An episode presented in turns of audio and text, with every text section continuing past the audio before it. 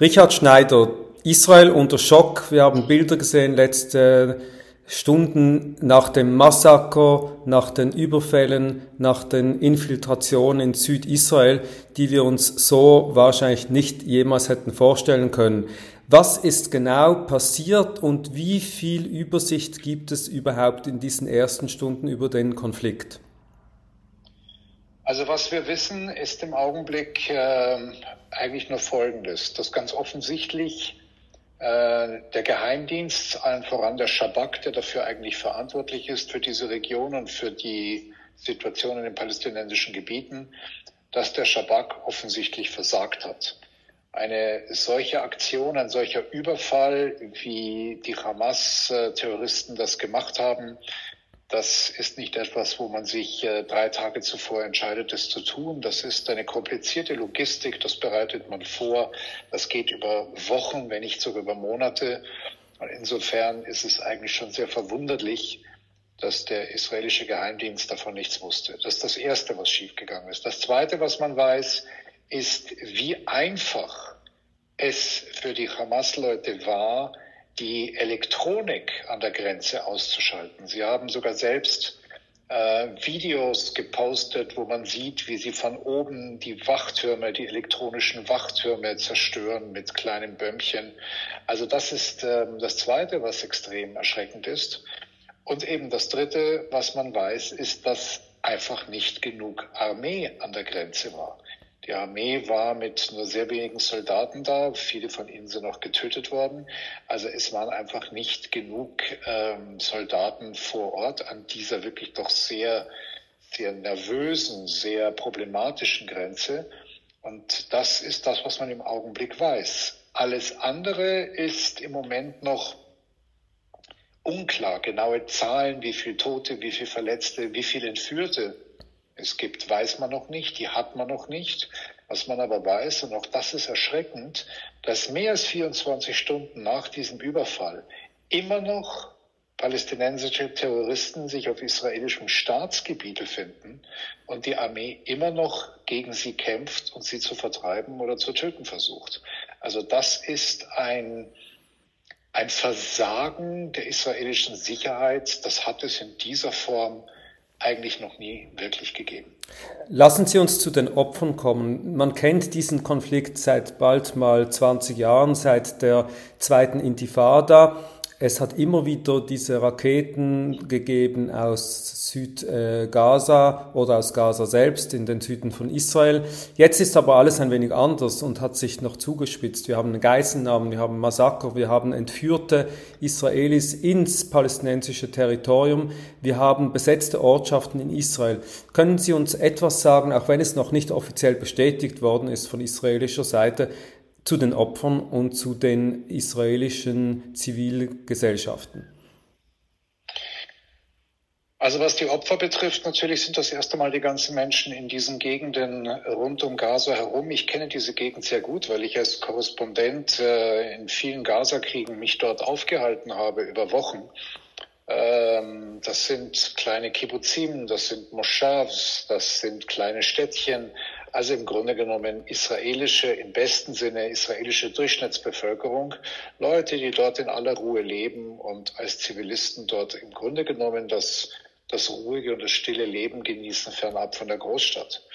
Diese Menschen wurden an einem Schabbatmorgen, was ja sowieso der freie Tag ist, überfallen. Es war obendrein auch noch in Israel Simchat Torah, also ein doppelter Feiertag und insofern wollten die Leute ganz gemütlich da ihren Tag beginnen und wurden dann bitter überrascht. Was die Opfer betrifft, also vor allem die Entführten, und das ist ja eigentlich das wirklich Erschreckende, die Opfer sind überwiegend auch Zivilisten. Es gibt auch Soldaten, die entführt wurden, aber es sind überwiegend Zivilisten. Und vor allem, es sind Kinder, es sind Alte und es sind sehr viele junge Mädchen, junge Frauen, Teenager, 20, 22, 24-Jährige. Es gab äh, gestern so eine Veröffentlichung von der ganzen Liste, also wirklich eine ganze Anzahl von sehr hübschen jungen Mädchen. Und das erinnert doch auch sehr an das Vorgehen des Islamischen Staats. Der Islamische Staat hat sich sehr gerne bei seinen Entführungen junge Mädchen geholt. Und es gab ein Video auf einem Pickup-Truck in Gaza von einem halbnackten Frauenkörper. Wie man weiß, gehörte der einer Israelin, die auch die deutsche Staatsbürgerschaft hatte. Ein junges Mädchen, 19, 20 Jahre alt, halbnackt und Kampfstiefel auf dem Körper, grinsende Hamas-Männer um sie herum und fuhren mit diesem möglicherweise schon Leichnam, man ist nicht ganz sicher, ob sie tot ist oder vielleicht nur bewusstlos war, äh, durch die Gegend in Gaza. Also da, da passiert etwas, was die Hamas in dieser Form so noch nie gemacht hat. Es ist einfach auch immer, äh, oder es ist jetzt auch immer ein Stück von, von Methoden des islamischen Staates. Und das ist das, was natürlich die israelische Gesellschaft ganz besonders verstört. Die israelische Gesellschaft ist schockiert, mit wem man spricht. Äh, die Leute kennen Menschen, Familienangehörige, Freunde, die in der einen oder anderen Form involviert sind. Das ganze Land ist paralysiert. Anders als in anderen Konflikten innerhalb weniger Stunden sind ja schon viele Fakten über soziale Medien oder israelische Medienberichterstattung über die Kanäle gegangen und auch anders als in anderen Konflikten ist die innerisraelische Kritik schon sehr massiv in den ersten Stunden nach den Ereignissen. Wie deuten Sie das denn alles? Naja, zunächst einmal ist äh, dieser Schock äh, sehr schnell auch einer Wut äh, gewichen. Die Israelis sind natürlich wütend über das Versagen ihres Geheimdienstes, ihrer Armee und letztendlich ihrer Regierung. Und ich schaue derzeit äh, von früh bis spät israelisches Fernsehen und erlebe da immer wieder, wie Menschen, die rechts wählen, ganz besonders wütend auf Netanyahu und auf diese Regierung sind, weil sie sich ja von dieser extrem harten, extrem rechten Regierung ja mehr Sicherheit versprochen haben. Und jetzt geschieht ausgerechnet, wenn so eine Regierung an der Macht ist, die größte ja, man muss wirklich sagen, die größte äh, äh, Katastrophe, die der Staat Israel in dieser Form je erlebt hat.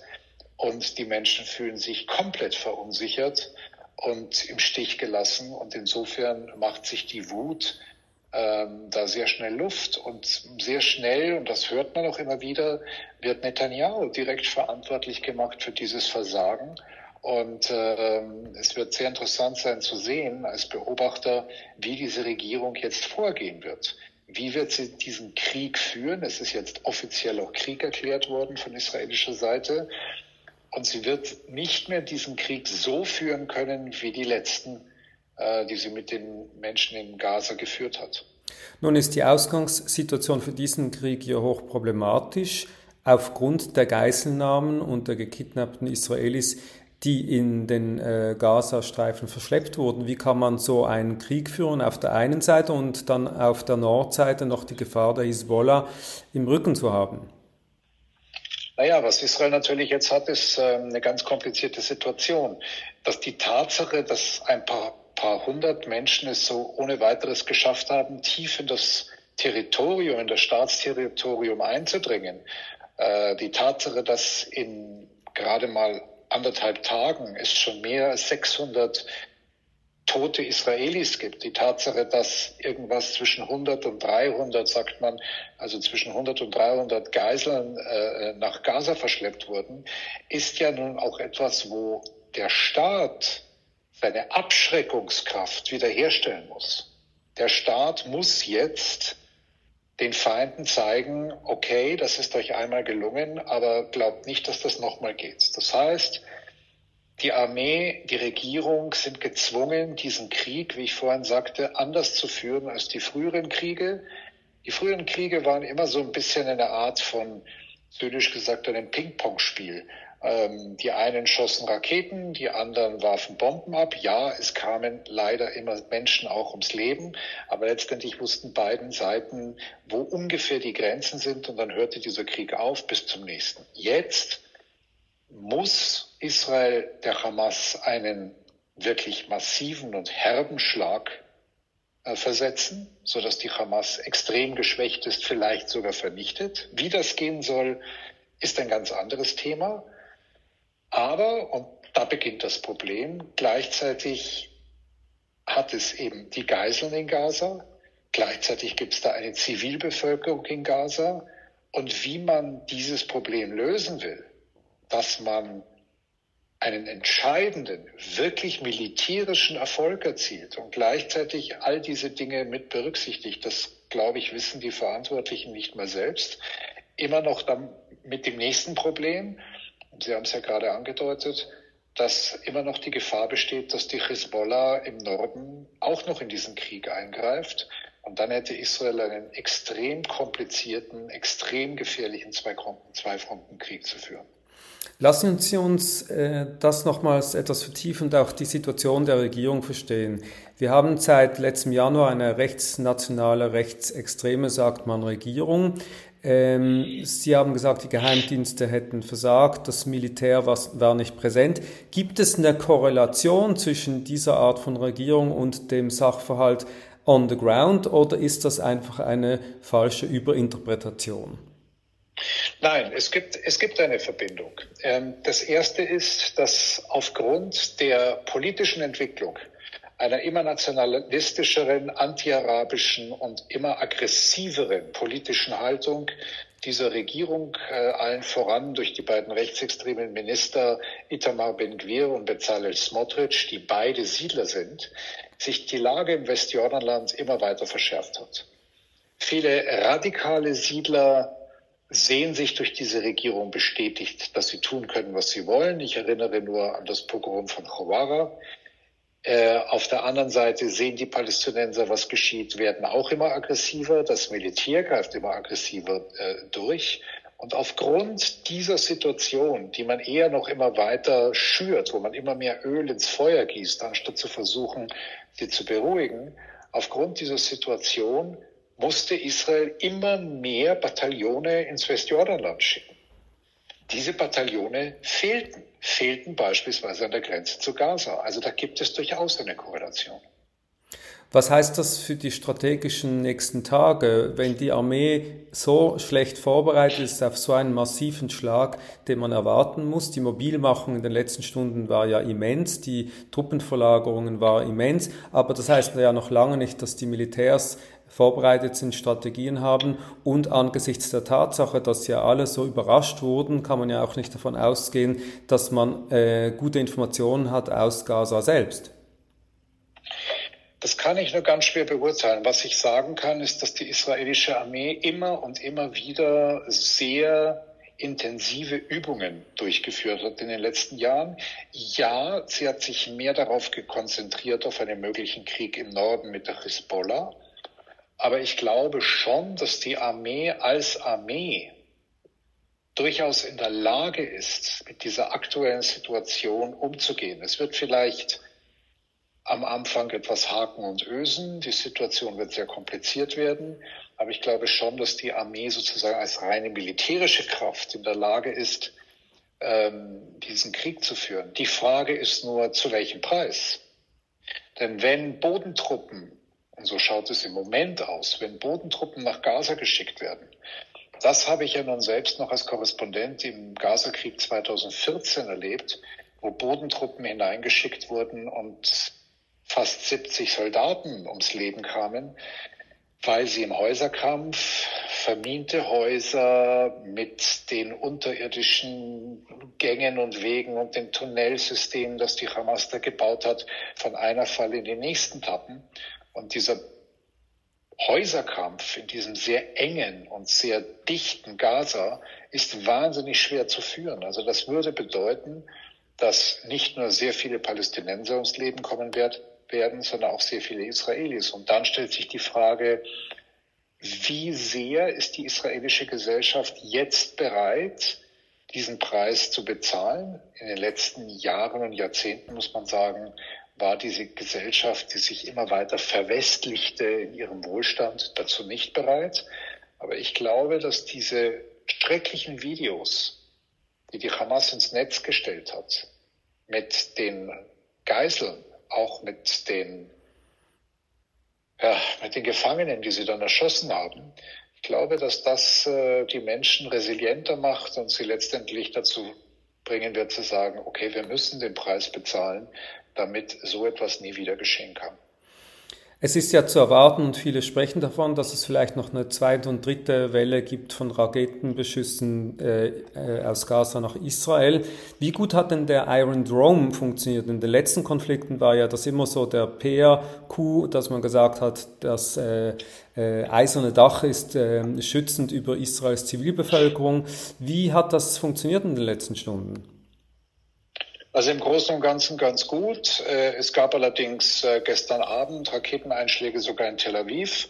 Aber das ist klar, auch Iron Dome kann nicht zu 100 Prozent abfangen. Und dann ist natürlich immer die Frage, wie viele Raketen werden gleichzeitig ausgeschossen? Also die Palästinenser, das hat man auch im Gazakrieg 2021 gesehen, haben als Taktik äh, begonnen, gleichzeitig irgendwie Dutzende äh, Raketen abzufeuern, damit Iron Dome möglichst überfordert wird.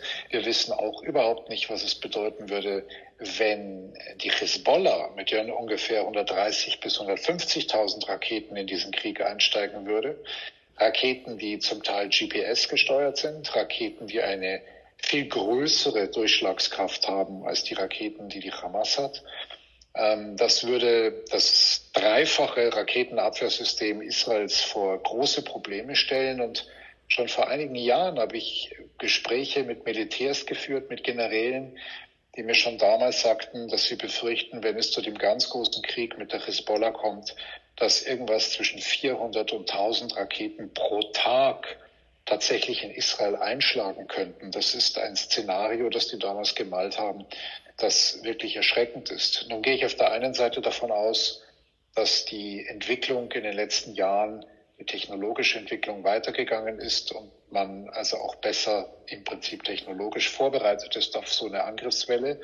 Aber auch die Hezbollah hat nicht geschlafen. Also brutal gesagt, solange dieser Krieg dann nicht so ausbricht, können wir nicht wirklich vorhersagen, was passiert. Klar ist, klar ist, wenn die Hisbollah in diesen Krieg einsteigt, wenn Raketen aus dem Norden auf Israel abgefeuert werden, dann wird die israelische Luftwaffe gezwungen sein, ja, ich sag's jetzt mal so etwas salopp, aber ich meine das nicht salopp, dann wird sie gezwungen sein, Libanon in die Steinzeit zurückzubomben. Denn das ist klar, je, je vorsichtiger man vorgeht, desto länger kann die Hezbollah ihre Raketen auf Israel abfeuern. Wenn die durchkommen, dann wird es großen Schaden in Israel geben. Das wiederum kann die Armee nicht zulassen und das wiederum bedeutet, man muss in allerkürzester Zeit versuchen, die gesamten Raketenarsenale der Hezbollah zu zerstören, egal wo sie sind, selbst wenn sie dann mitten in zivilem Gebiet sind. Am heutigen Sonntagmorgen gab es ja erste Scharmützel im Norden, das haben wir oft und immer wieder gesehen. Wir sprechen ja insgesamt von einem lokalen Konflikt, vom sogenannten Palästinenserkonflikt, aber ein Konflikt, der dramatische internationale Auswirkungen hat und auch eine geopolitische Landschaft vorfindet, die sich massiv verändert hat. Lassen Sie uns ein wenig über die Grenzen schauen. Die internationalen Regierungen des Westens haben sofort re reagiert, Israel die Unterstützung zugesagt, heute Nachmittag auch Bundeskanzler Olaf Scholz. Wie sieht es denn in der restlichen Welt aus und wie müssen wir den Konflikt neu lesen? Iran, sagt man, hat sozusagen auf den Knopf gedrückt, nachdem die Friedensinitiative USA, Israel mit Saudi-Arabien vor einigen Tagen angekündigt wurde. Ist das auch so wieder falsches Kaffeesatz lesen oder ist am Schluss der Player on the ground Iran? Also der Player on the ground ist sicher auch der Iran, überhaupt gar keine Frage. Der Iran ist schon sehr lange dabei, mit äh, der Hamas, mit der Hezbollah, mit dem islamischen Dschihad sehr eng zu kooperieren. Man weiß, dass die Führer dieser Organisationen sich schon mehrfach in Beirut mit dem Führer der Revolutionsgarden, der iranischen Revolutionsgarden getroffen haben, dass man das kooperiert. Wir haben das bei dem Gazakrieg 2021 gesehen, dass äh, es einen gemeinsamen Headquarter gegeben hat von der Hezbollah und der Hamas äh, im Libanon, dass man das sehr genau miteinander auch kooperiert hat. Es gab vor einiger Zeit einen Raketenangriff aus dem Libanon, den die Hamas durchgeführt hat mit Genehmigung der Hisbollah. Also ähm, die Zusammenarbeit ist da immer enger geworden. Und natürlich ist diese Möglichkeit eines saudisch-israelischen Friedensabkommens, das ja vor allem vorsieht, dass die Saudis einen Angriffspakt mit den Amerikanern schließen. Also sprich, sollten die Saudis angegriffen werden, würden die Amerikaner automatisch wie beim NATO-Bündnis äh, den Saudis äh, zur Hilfe eilen. Natürlich ist das etwas, was äh, die Iraner torpedieren wollten. Und da es in diesem äh, Friedensvertrag auch darum ging, dass die Palästinenser da berücksichtigt werden sollten und dass das ganz wichtig ist, dass äh, die Saudis da auch etwas bekommen für die Palästinenser, ist natürlich das, was jetzt geschehen ist, ideal aus der Sicht des Iran, weil erstens einmal die Saudis interessanterweise den Angriff der Hamas nicht verurteilt haben bis jetzt. Zweitens einmal, weil die Israelis jetzt mit dieser Erfahrung von gestern nicht einmal ein Millimeter Land bereit sein werden, den Palästinensern zu geben. Also ich glaube, sie finden im Moment in Israel niemanden, der bereit wäre, den Palästinensern irgendetwas zuzugestehen. Und wenn sich dann dieser Krieg dann irgendwann mal verflüchtigt hat, wenn irgendwann mal alles wieder in eine gewisse, in Anführungszeichen, Normalität zurückkehren würde, dann wird es natürlich wieder die Stimmen geben, die sagen, wir müssen eine Lösung finden, wir müssen eine Lösung finden. Aber ich glaube, so wie wir das in den letzten Jahrzehnten gesehen haben, die, die, die Bereitschaft in der israelischen Gesellschaft, die ist sowieso kaum noch vorhanden und wird jetzt mit Sicherheit noch schwieriger wiederherzustellen sein.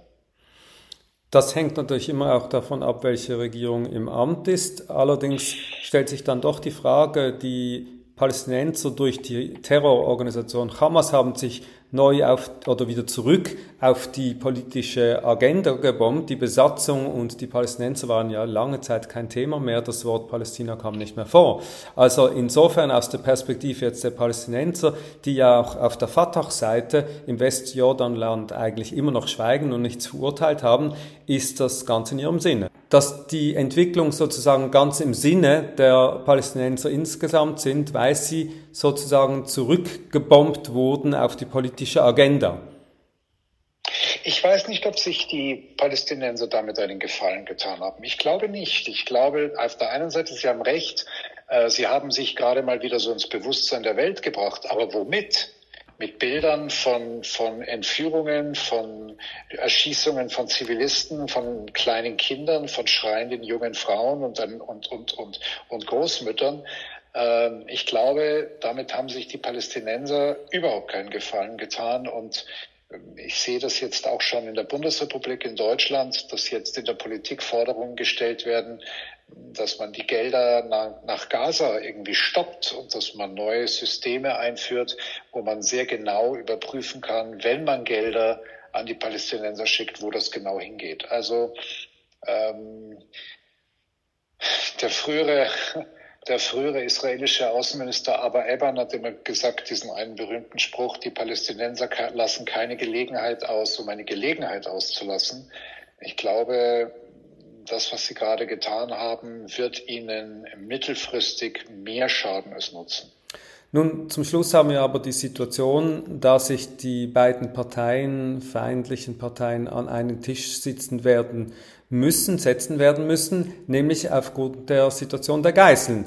Und da wird die Frage sein, können Sie abschätzen, was da zu Verhandlungen steht? Also diese Verhandlungen, wenn sie denn zustande kommen, die werden wirklich mühselig sein. Das ist ganz klar. Aber wenn ich daran denke, dass man vor einigen Jahren den israelischen Soldaten Gilad Shalit, einen Soldaten, für 1000 palästinensische Gefangene zurückgeholt hat, dann steht die israelische Regierung, egal welche es dann sein wird, äh, vor einem unglaublichen Dilemma. Denn wenn diese Zahlen, die wir im Moment hören, irgendwie etwas zwischen 100 und 300 Geiseln, wenn diese Zahl stimmen, dann wird natürlich die Hamas Forderungen stellen, die Israel an den Rand der Verzweiflung bringt. Das ist ganz klar. Und gleichzeitig wird natürlich der Druck der Familien, der Gesellschaft wachsen, diese Zivilisten, diese Menschen und natürlich auch die Soldaten, die jetzt gefangen sind, zurückzuholen. Also ich glaube, am Schluss wird Israel dafür einen extrem hohen Preis bezahlen müssen, um diese, diese Geiseln wiederzubekommen. Und das ist natürlich das ganze Kalkül der Hamas, das ist klar. Und das wird eine zermürbende Zeit, weil da sprechen wir nicht von Tagen oder Wochen, das kann durchaus Monate oder länger dauern. Naja, bei Shalit hat es Jahre gedauert. Also das äh, kann ganz, ganz furchtbar werden und das ist für die Geiseln, was sie jetzt schon durchmachen, ist schon eine Katastrophe, aber das ist, glaube ich, der, der Anfang eines extrem langen Leidenswegs, wenn sie denn am Leben bleiben.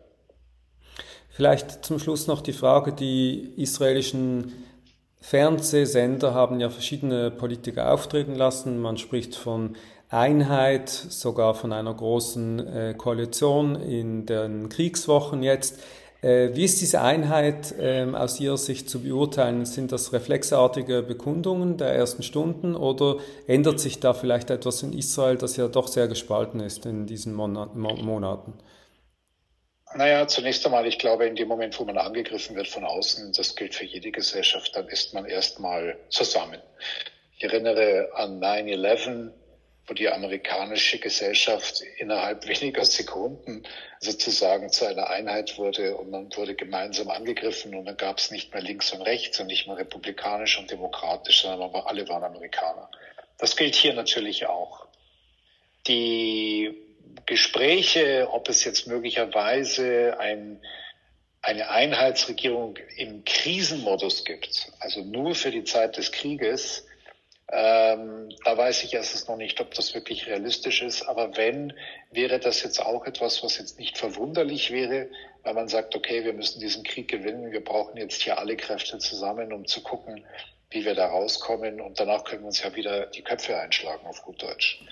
Ähm, ich glaube aber, dass das, was jetzt gerade passiert ist, dieses Versagen, diese, diese diese Fehler, die gemacht wurden, und zwar alles in dieser Amtszeit dieser Regierung, diese Regierung wahrscheinlich mehr schaden wird als die ganze Justizreform. Ich glaube, dass wenn dieser Krieg vorbei ist, wenn dann eine Kommission eingesetzt wird, um zu schauen, was ist eigentlich schiefgegangen in den letzten Tagen, Wochen vor diesem Krieg, wer hat die Verantwortung, je nachdem auch wie dieser Krieg ausgehen wird, auch das ist ja noch überhaupt nicht gesagt, dass das ein strahlender Sieg wird, ähm, wird das dieser Regierung möglicherweise das Genick brechen und sie wird möglicherweise dann auseinanderbrechen, zusammenfallen oder sogar abtreten müssen.